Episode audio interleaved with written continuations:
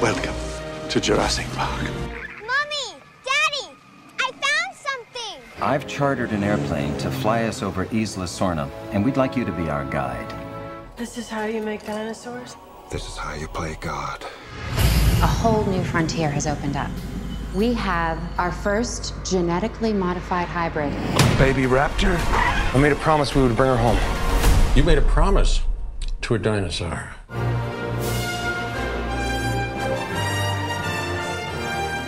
Jurassic Park n'est pas qu'un film. Jurassic Park est beaucoup plus que cela. C'est une révolution technologique qui change à jamais la face du cinéma et de ses possibles. C'est un phénomène culturel qui entraîne un regain d'intérêt massif pour les dinosaures. C'est une musique culte composée par le légendaire John Williams. C'est un roman à succès signé Michael Crichton.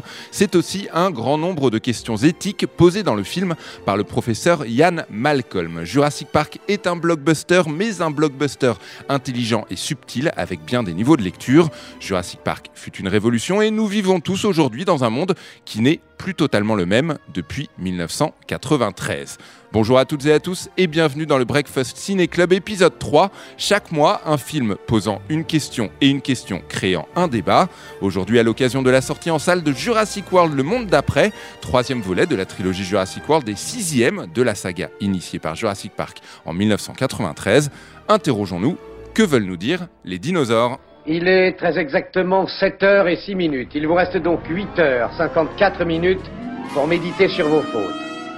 Pas de questions? C'est la fin du cinéma. Non, mais je crois que le cinéma existera toujours.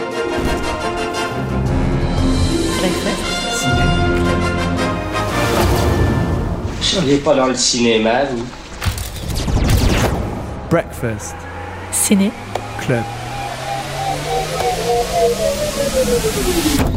Breakfast Ciné Club.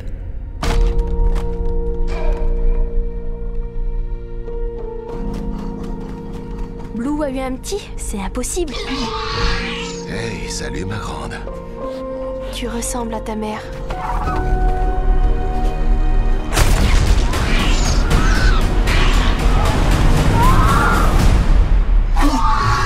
T'inquiète pas, je te promets Mais d'abord un petit rappel des faits. Jurassic World est une trilogie de films faisant suite à celle de Steven Spielberg et Joe Johnston.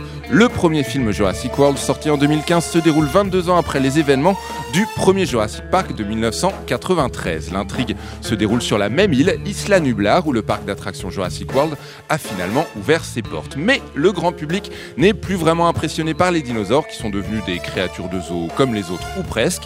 Les savants d'InGen, compagnie à l'origine de la résurrection des créatures, créent alors une nouvelle espèce extrêmement dangereuse, l'Indominus Rex, mais la situation va leur échapper comme toujours. Le deuxième volet de la trilogie, Fallen Kingdom, voit l'île détruite par une éruption volcanique et les dinosaures restants font l'objet d'une vente aux enchères. À la fin du film, les dinosaures sont relâchés dans la nature. Dès lors, que faire? Qu'allons-nous, hommes, femmes, devenir face à ces géants reprenant leurs droits? C'est la question posée par Jurassic World Dominion, le monde d'après en français. Colin Trevorrow est de retour derrière la caméra, vous l'entendrez d'ailleurs plus loin dans ce podcast. Jeff Goldblum alias Ian Malcolm, Laura Dern alias Ellie Sattler et Sam Neill alias Alan Grant sont également de retour. Les fans sont en tout plié, c'est bien normal. Les dinosaures, eux, sont plus nombreux, plus grands, plus menaçants, avec plus de plumes aussi. De notre génie scientifique à nos envies mercantiles, de notre nostalgie grandissante à notre folie consumériste, la trilogie Jurassic World, comme la précédente, dit beaucoup de nous, humains spectateurs. Alors, qu'est-ce que les dinosaures veulent nous expliquer? De quoi veulent-ils nous alerter? Que disent de notre présent et de notre futur ces créatures du passé? À mes côtés pour répondre à cette vaste question dans ce troisième Breakfast Ciné Club, Joe Hume, Thibaut Gomez-Léal et Jean-Baptiste Toussaint. C'est parti L'horloge de l'apocalypse s'est emballée.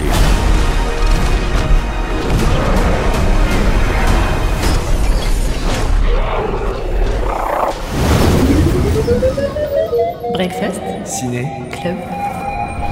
Joe Hume, tu es journaliste pour le magazine Rokirama et également animateur de la matinale de WeFM. Tout à Bienvenue. fait. Bonjour, merci. Merci beaucoup, merci beaucoup d'être parmi nous.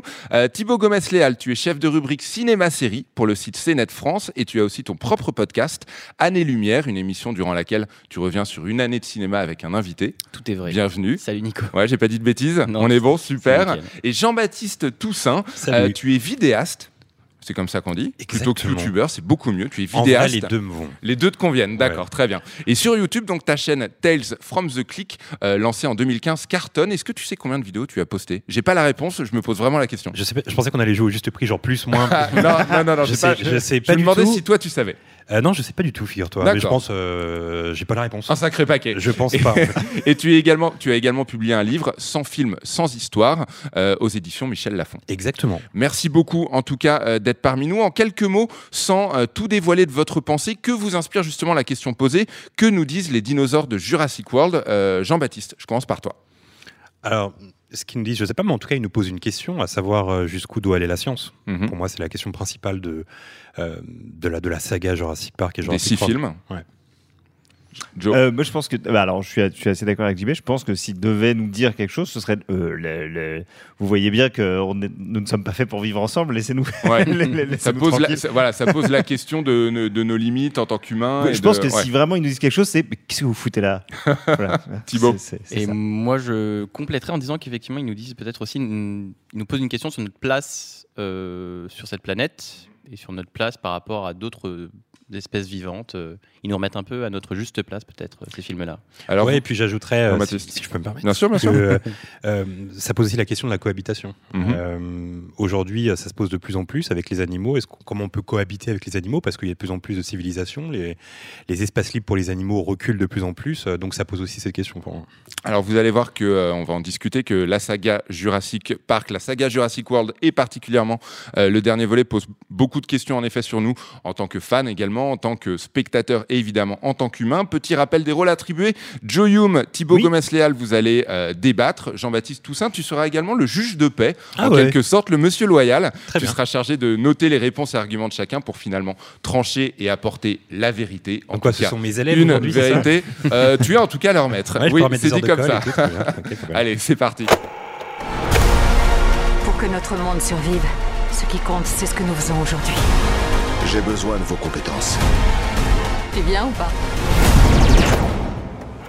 Breakfast Ciné Club. Alors rappelons tout de même que les dinosaures au cinéma, on en voit depuis euh, les débuts du cinématographe ou presque. Pour info, le tout premier dinosaure de cinéma se nomme euh, Gertie, héros d'un dessin animé muet de 1914, euh, d'une durée de 12 minutes à peu près, qui est visible en ligne d'ailleurs, et mettant en scène un sauropode pour le moins sympathique. Alors selon vous, euh, on va commencer avec le commencement. Jurassic Park, je m'adresse à vous trois. Qu'est-ce qui, selon vous, explique le succès de Jurassic Park, du premier film, mais un succès également qui, per- qui perdure, puisque on continue, on continue d'en parler. Jean-Baptiste. Alors déjà, c'est le déjà c'est réalisé par Steven Spielberg, donc c'est Mhm. toujours un événement à l'époque quand un film de Steven Spielberg sort. Euh, grosse avancée technologique pour Mhm. l'époque au niveau des effets spéciaux, et puis aussi euh, j'ajouterais quand même la façon dont a été euh, euh, commercialisé le film entre guillemets, comment il a été teasé.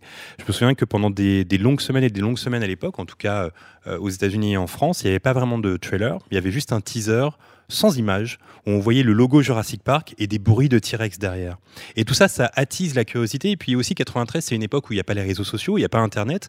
Donc finalement, on doit juste se satisfaire de ça. On doit se sati- se satisfaire d'un logo et d'un bruit de T-Rex. Et je pense que forcément, ça fait monter euh, la, la- la pression et puis l'attente. Et, euh, et comme c'est un Spielberg, bah forcément, après, quand ça sort, ça explose. Surtout qu'en plus, il y a eu un bon euh, euh, bouche à oreille. Donc euh, Mm. voilà, énorme succès. quoi. Juste par curiosité, pour savoir un peu quelle relation t'entretiens avec Jurassic Park, t'avais quel âge à la sortie? Euh, J'avais 10 ans, je me souviens que je l'ai vu au ciné. Et puis euh, c'était, je pense, possiblement ma meilleure séance de ma vie. C'est possible. Ouais. C'était la mienne en tout cas, à 7 ans à l'époque.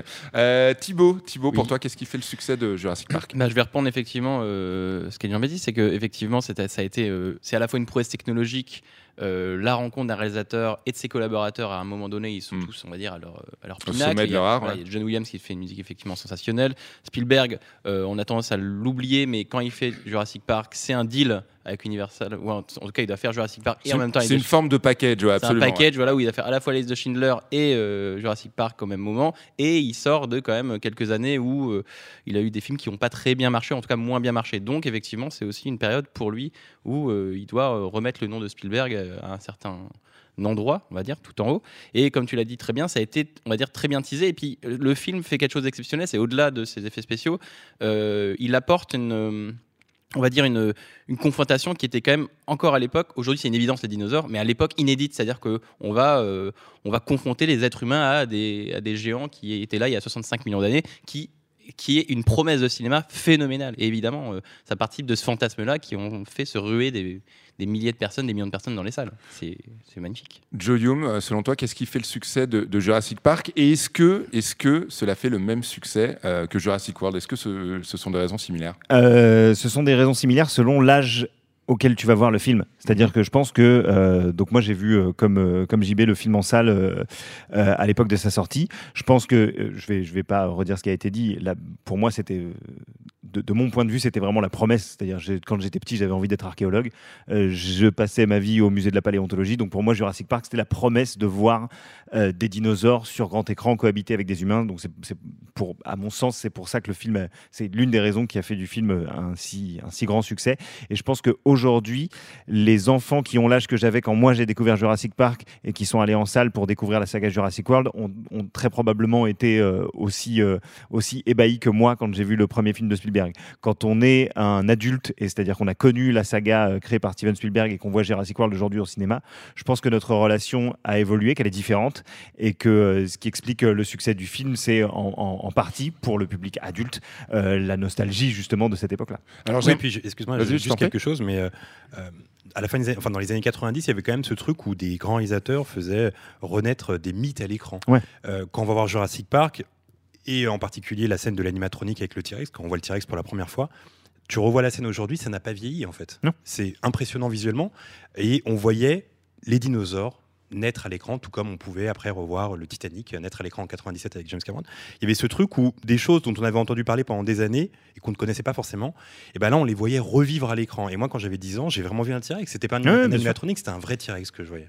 Euh, J'aimerais qu'on prenne comme point de départ le- à cette discussion le postulat du premier Jurassic World, donc sorti en 2015. Mhm. En gros, les dinosaures ne font plus rêver, c'est- c'est c'est- c'est dit dans le film. Donc, euh, il, faut, il faut en imaginer d'autres, il faut en créer un autre, plus grand, plus, plus flippant. Ce sera l'Indominus Rex. Euh, Est-ce que. On, a souvent parlé du premier Jurassic World aussi pour son discours un petit peu méta. Dans le film, les dinosaures ne font plus rêver. Dans la vraie vie, c'est aussi le cas. Est-ce que selon Non. vous, en 2015, c'est vrai, les dinosaures de cinéma ne faisaient plus rêver? Joe, tu dis tout de suite non. Ouais, ouais, moi je, je- je- je suis tout à fait. euh, je vais demander à, euh, là maintenant à un gamin de 7 ans si euh, il n'a pas envie de voir un film avec des dinosaures dedans. Il y a 90% de chances pour qu'il te réponde mais bien sûr que si j'ai envie de voir un film avec des dinosaures dedans les dinosaures font toujours rêver les enfants et je pense d'ailleurs que euh, euh, sans, aucun euh, sans aucun jugement de valeur sur l'Indominus Rex le, succès de Jurassic World premier du nom à mon avis, on le doit vraiment à, ces, à ces dinosaures et aux, dinosaures classiques. C'est-à-dire que moi, j'ai un fils, ce qui l'intéresse, c'est de voir les, T-Rex. Donc je pense que non, les, dinosaures de cinéma euh, sont, au cinéma sont encore aujourd'hui un, facteur d'attraction euh, fort. Euh, je pense euh, néanmoins que le discours euh, qui est porté par le film euh, et par les, thématiques abordées par Colin Trevorrow sont, euh, sont euh, pertinentes euh, c'est pas pour autant que le, discours n'est pas là mais je pense que je pense pas que la question ce soit vraiment est-ce que les dinosaures font euh, encore peur? Et, et à mon avis la création de l'Indominus Rex pour moi en tout cas le niveau de lecture c'est plus est-ce que cette nouvelle création va pouvoir euh, supplanter les dinosaures originaux? Et en Mhm. fait la réponse est, est non Puisque à la fin, en effet, Puisqu'il on se voit fait réapparaître. Voilà, la, la raison pour laquelle j'avais j'avais adoré le premier Jurassic World, c'est que euh, j'y voyais aussi une, euh, une métaphore de l'industrie hollywoodienne. Il y avait un peu ce côté, euh, on peut vous offrir que des T-Rex, mais ça suffit plus. Maintenant, il faut toujours plus, il faut toujours Ouais. trop. Et euh, il y aura ce nouveau dinosaure. euh, donc euh, peut-être que c'est moi, mais j'y voyais un peu euh, une satire de l'industrie Ouais.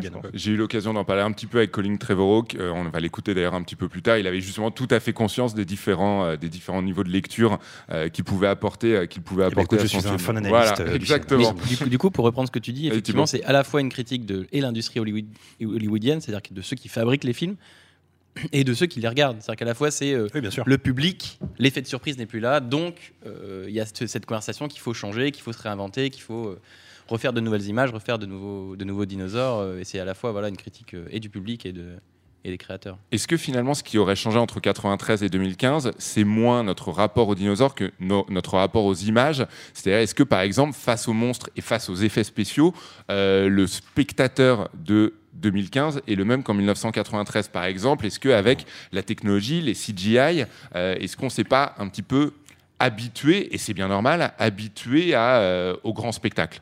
Oui et non. Oui et non Moi, Hein, je- On n'est pas forcément d'accord autour de la table. Moi, je pense que les, la vision des spectateurs évolue euh, en même temps que le cinéma. Euh, C'est-à-dire qu'en 93, on découvrait quelque chose.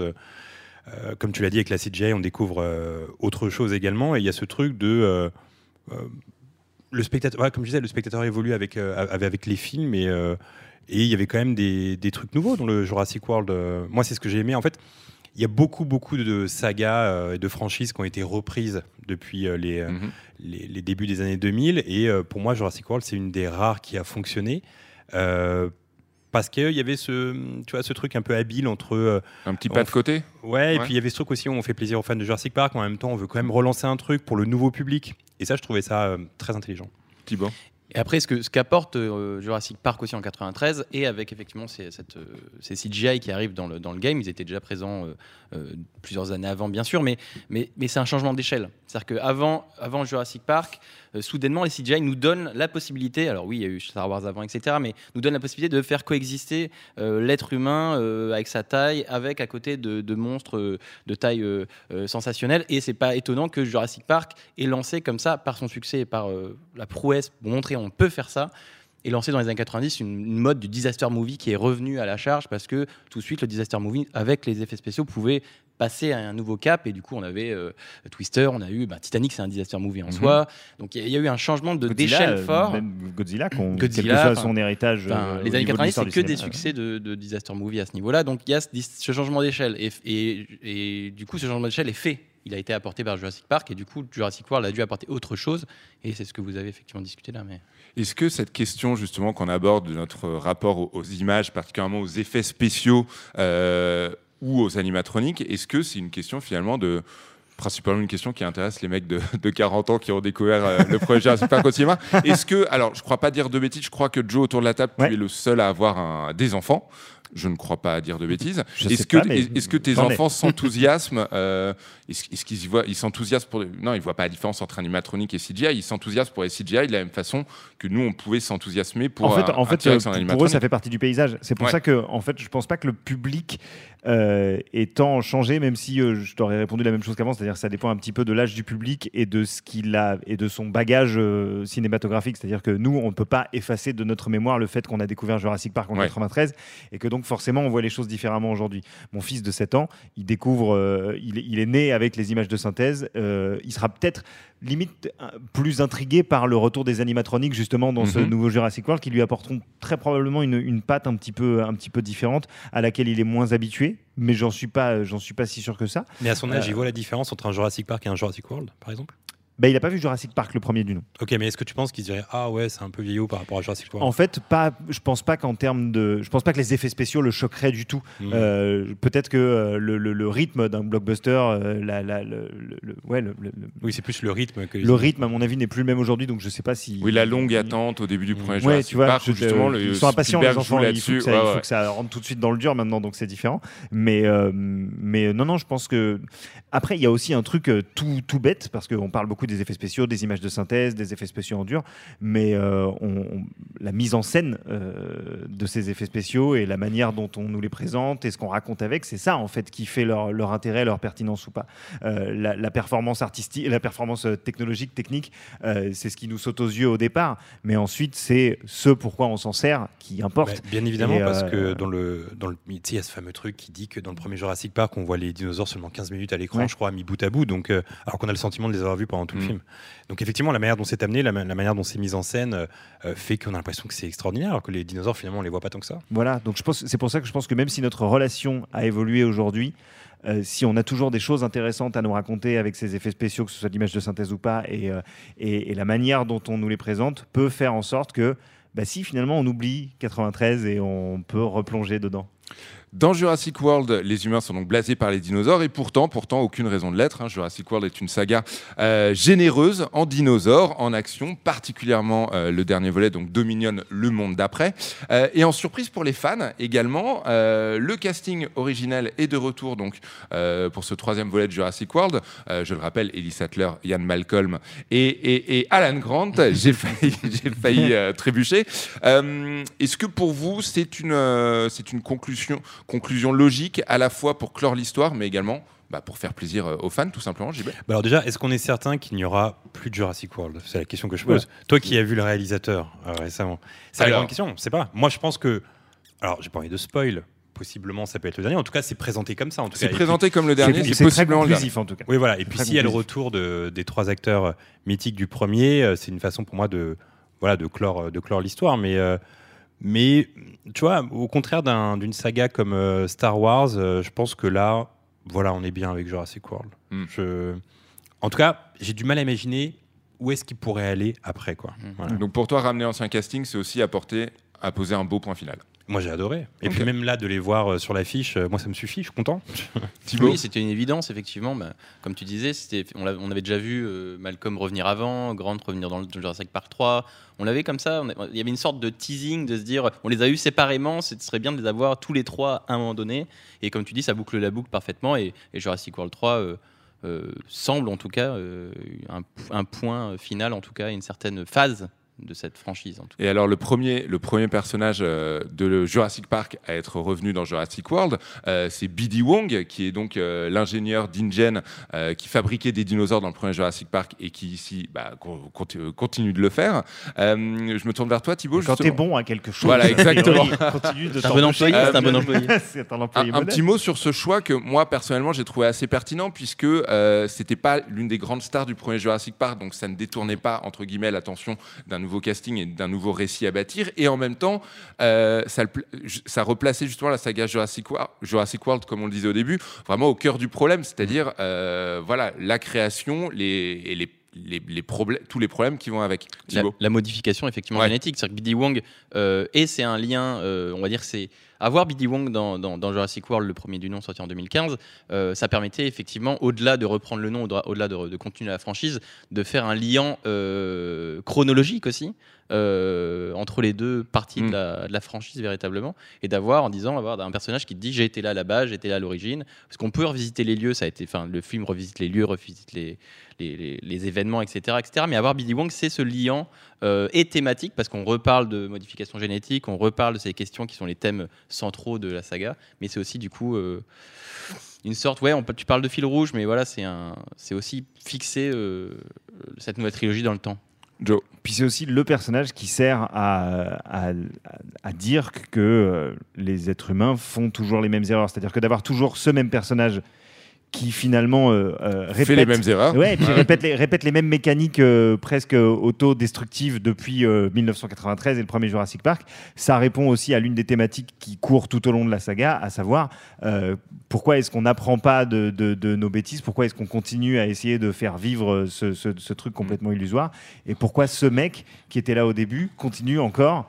Euh, même si le nouvel épisode répond à certaines questions euh, va pas exactement. dévoiler, mais, euh, mais voilà. Le, le dernier épisode lui fait grandement honneur. Ouais. D'ailleurs, dites-moi si je me trompe. Sauf à mais- sa coupe de cheveux, mais ça c'est C'est un autre sujet. personnel. Dites-moi si je me trompe, mais j'avais vu, euh, j'avais lu une rumeur que je trouvais très cool. Euh, Il me semble que dans le premier Jurassic Park, euh, on voit pas vraiment la mort de- du personnage incarné par Samuel L. Jackson. Je crois qu'on voit juste son bras. Oui, le bras qui tombe sur l'épaule Sattler. Et en fait, il y avait ouais. une grosse rumeur qui tournait qui disait et si Et si on pouvait avoir le retour de Samuel Jackson dans Jurassic Avec World un bras mécanique. Avec un bras mécanique. J'aurais, j'aurais- j'aurais trouvé ça trop bien. Je ne tease pas, peut-être qu'il y est, peut-être qu'il y est pas, mais en tout cas. genre, vous m'avez manqué, pas et plus. genre- Ouais, ouais, Non, mais ouais. j'aurais trouvé ça très cool d'avoir un Samuel Jackson.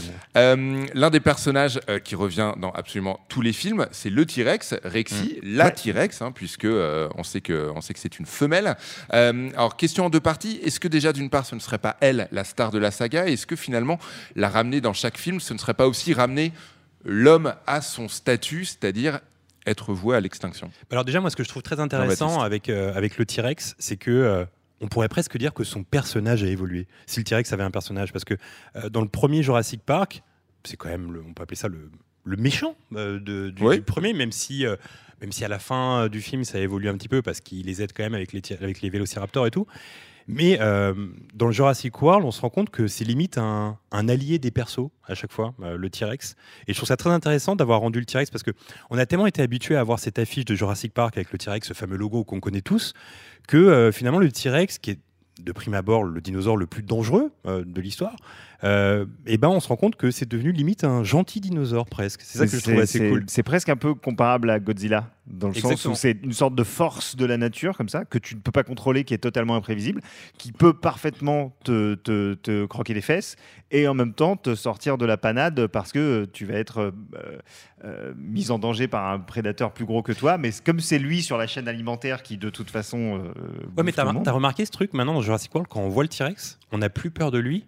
On Oui. est content qu'il soit là parce qu'on sait qu'il va aider les persos. Ouais, il y a un, truc un qui a peu comme évolué Godzilla, un peu. quoi. Ouais, Ouais, Et parce que aussi, il y a d'autres euh, dinosaures qui le supplantent dans la hiérarchie des méchants véritablement. Et, Ouais, clairement, mais ils l'ont rendu gentil en fait. un peu un les- underdog. le- il est là. on- Ouais, c'est ça. On le voit, on le voit dans, la- dans les trois films Jurassic World. Effectivement, on se dit, bah là, euh, il est, il est clairement euh, ou moins fort ou en délicatesse, etc. Mais à l'écriture, ils l'ont rendu gentil. Tu vois. Exactement. ouais. Ça, c'est cool, je trouve.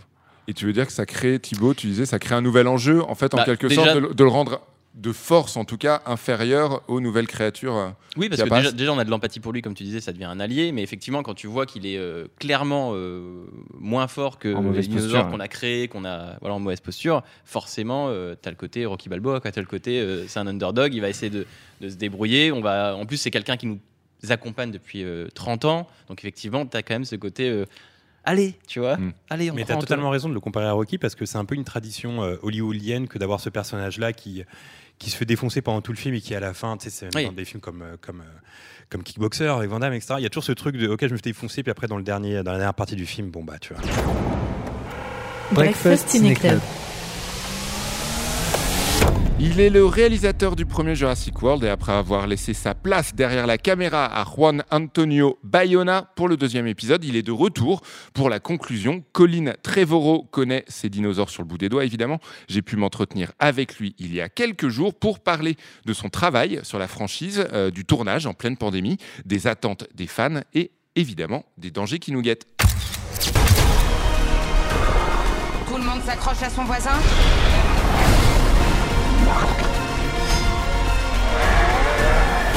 Dis-moi que c'est pas vrai. I think that over the years, I've, I've learned a lot about uh, how how much these movies. Je crois qu'au fil des années, j'ai compris à quel point cette saga représentait énormément pour énormément de gens. Nous avons tous une relation spéciale au film que nous aimions plus jeunes.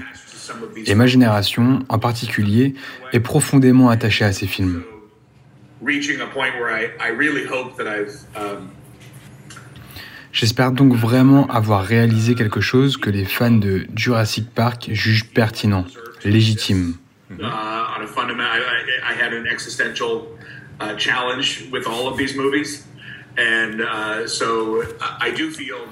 Chacun des films de cette trilogie ont été des challenges existentiels. Mais je pense que ce film résume bien ce que nous cherchions à accomplir. Uh.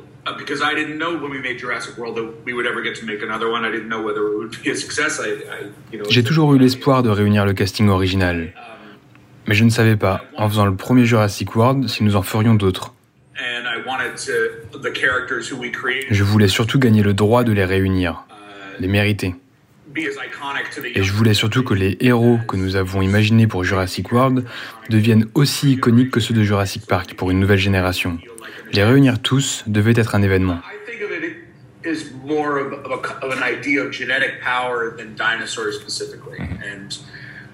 Ces films tournent vraiment autour du pouvoir génétique et non uniquement des dinosaures. uh, Être capable d'altérer la vie au niveau moléculaire est potentiellement dangereux.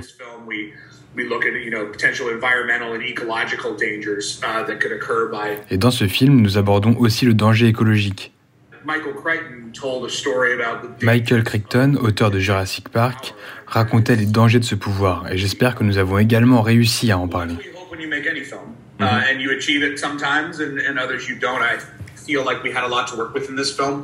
uh. Uh, Quand on fait un film, on espère toujours raconter plusieurs histoires avec différents degrés de lecture. Parfois on y arrive, mais parfois non. how you look at you know of, of how it was caused. And so to Mais ce film est une conclusion. Que nous tournions en pleine crise mondiale alors que le monde se détraquait. Nous allions bosser chaque jour en ressentant cette crainte d'un monde qui change, cette pensée que nous n'allions peut-être pas survivre. Ces films parlent de cela justement. You, you, the tone of the movie was really. Le ton du film est très influencé par la pandémie que nous avons vécue. I feel like I did. I, I think you have to be both. You know, you have to you have to hold hold Jurassic Park in your hands, but not too tight. J'ai le sentiment d'avoir autant été un réalisateur qu'un fan. Uh, um, Il fallait avoir la saga Jurassic Park en main, mais ne pas la serrer trop fort. Which is important in a movie because I think if we if I'm just there worshiping Je devais trouver un moyen de perdre un tout petit peu de respect pour trouver ma part d'irrévérence. Je ne voulais pas juste faire un film de fan.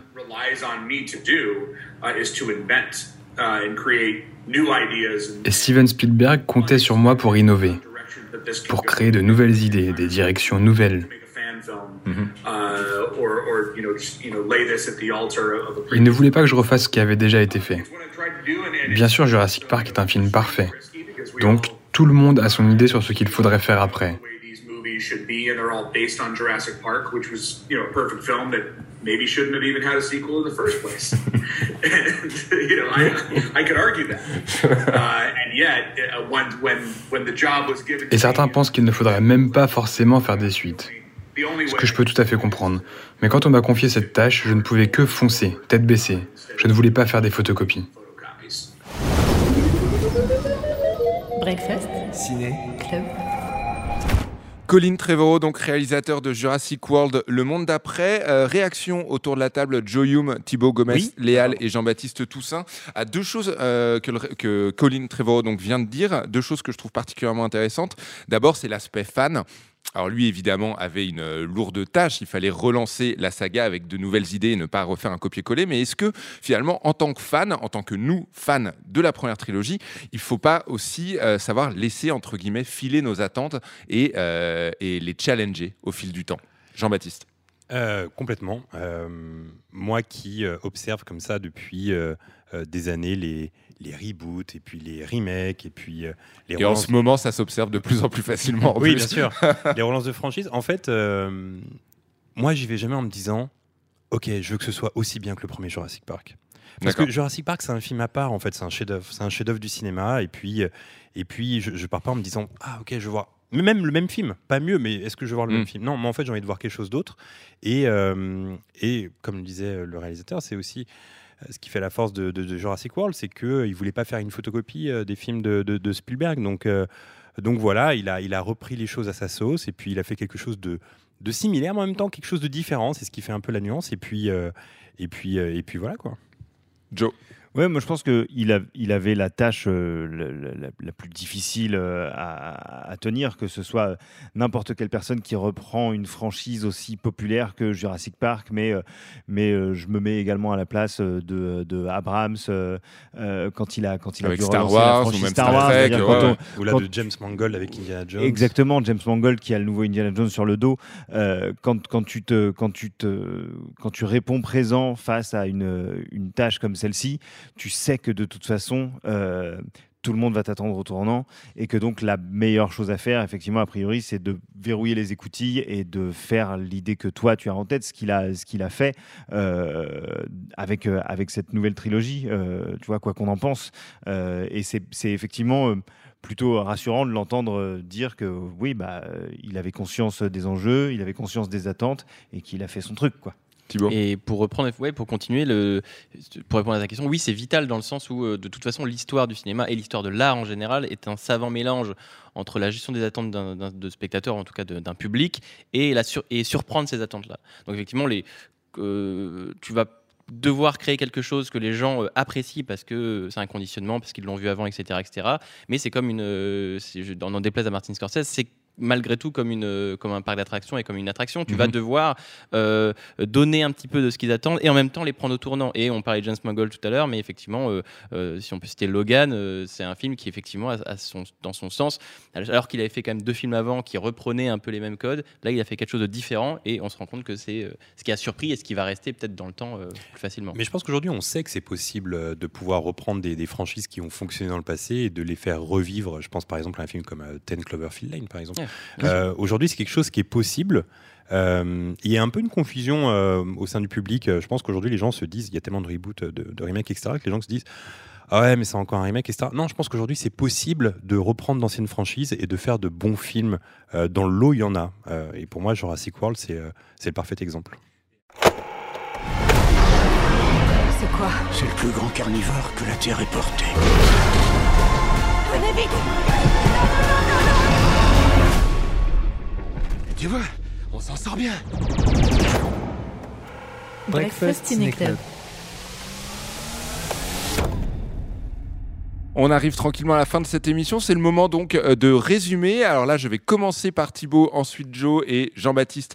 Euh, le mot de la fin t'appartiendra. En quelques mots, donc avant de se quitter, qu'est-ce que les dinosaures de Jurassic World disent de nous, c'est-à-dire sur nous en tant que fans, en tant que spectateurs et en tant qu'humains euh, Thibaut, Thibaut Gomez-Léal, je te laisse débuter en tant que fan déjà. En, en tant que fan, euh, ben, je- Jurassic, enfin, qu'est-ce que les, les- les dinosaures de Jurassic World disent de nous? Effectivement, on l'a vu, ils ont évolué, ils ont changé, le paradigme a changé. Jurassic World, ce qui est intéressant, c'est que effectivement, on sort les dinosaures du parc euh, pour, on va dire, euh, la première fois de la, la franchise. Et, euh, et c'est aussi, comme on a discuté avant, une volonté du spectateur de réinventer, on va dire, euh, cette franchise, de réinventer l'attraction dont on parlait, de réinventer euh, ce- cette façon de et de donner ce qu'on attend et en même temps de surprendre. Donc tout de suite, si on change l'échelle, on change, on sort du parc et on met ça dans le monde entier, tout de suite, effectivement, ça, ça, participe, on va dire, de, de, cette envie de nouveauté, de cette envie de, de fraîcheur que le spectateur a envie d'avoir. Donc ça, c'est une première chose.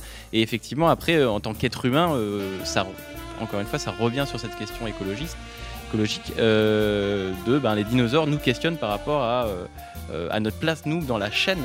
Et d'ailleurs il y a une phrase très forte dans le film c'est euh, là il y, a un- il y a un élément dans le film on va pas spoiler mais il y a, ne y cette phrase très forte qui dit là on parle de la nourriture de notre nourriture. Et du coup Ouais, c'est la nourriture ouais. de notre nourriture disparaît nous on disparaît dans la foulée. Et du coup ça place l'être humain dans un écosystème ça le rend conscient d'un écosystème. Et ça pour un film Jurassic World qui effectivement pendant des années à parler d'un parc et là tout de suite on passe à la planète euh, c'est quand même dit euh, euh, assez frontalement. Et là nous en européens donc c'est des évidences mais on est quand même sur un blockbuster américain et c'est des questions qui aux États-Unis sont pas si évidentes que ça. Cette question écologique cette question de, de prise de conscience de l'écosystème de voilà de la planète des animaux tout ça c'est tout pas effectivement aussi évident que ça.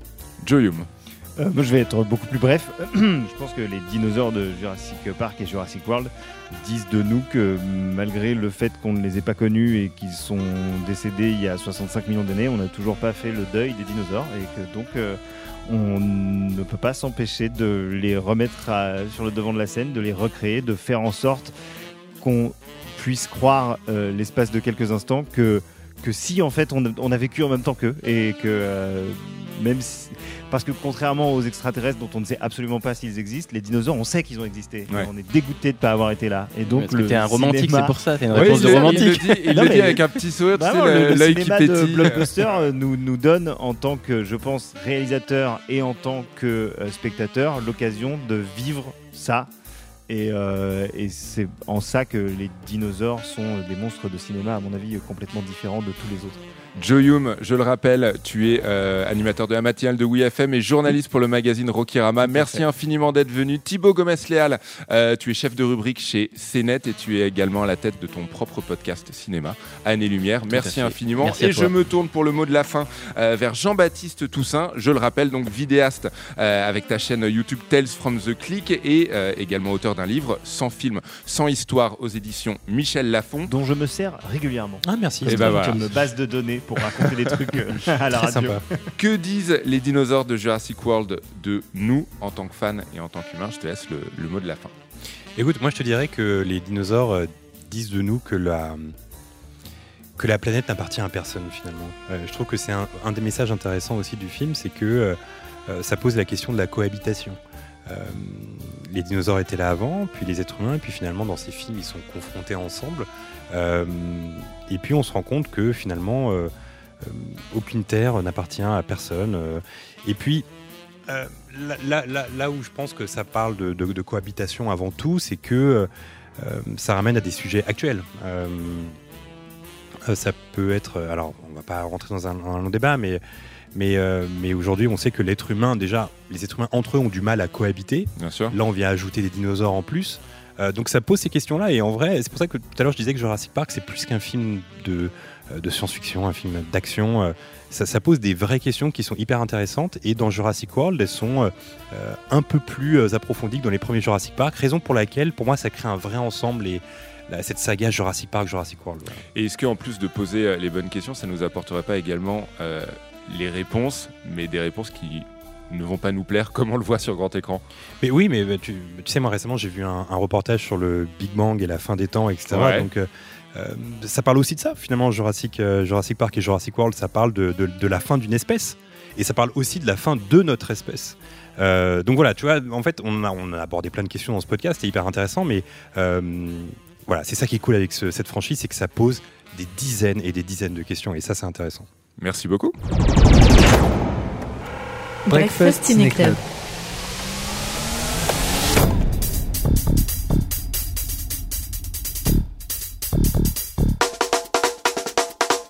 C'est la fin de ce troisième épisode du Breakfast Ciné Club. N'hésitez pas à vous abonner, n'hésitez pas à partager, n'hésitez pas à nous dire ce que vous en avez pensé aussi. N'hésitez pas également à écouter les deux premiers épisodes consacrés aux Bad Guys et à The Northman. Le mois prochain, nous délaisserons les créatures vertes à grandes dents pour s'intéresser à des créatures jaunes aux gros yeux. Nous parlerons des Minions 2, Il était une fois Gru, film d'animation en 3D et préquel sur l'enfance du personnage. C'est déjà le cinquième film de la franchise Moi, moche et méchant. On a hâte d'en parler et bien sûr de se poser la bonne question. Breakfast Ciné Club.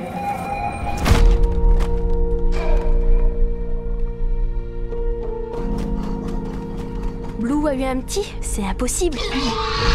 Hey, salut ma grande. Tu ressembles à ta mère.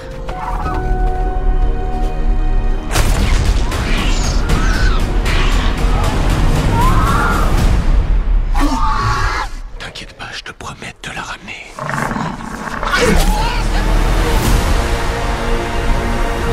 Plus rien ne retient le pouvoir de la génétique.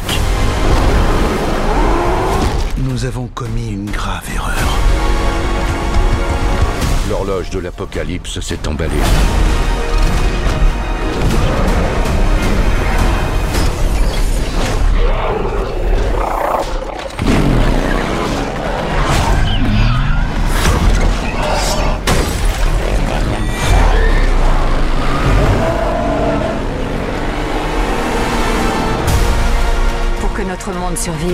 Ce qui compte, c'est ce que nous faisons aujourd'hui. J'ai besoin de vos compétences. Tu viens ou pas? Un bébé raptor? J'ai promis de la ramener à sa mère.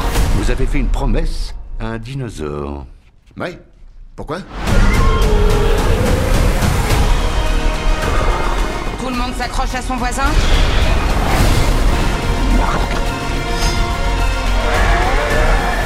Dis-moi que c'est pas vrai.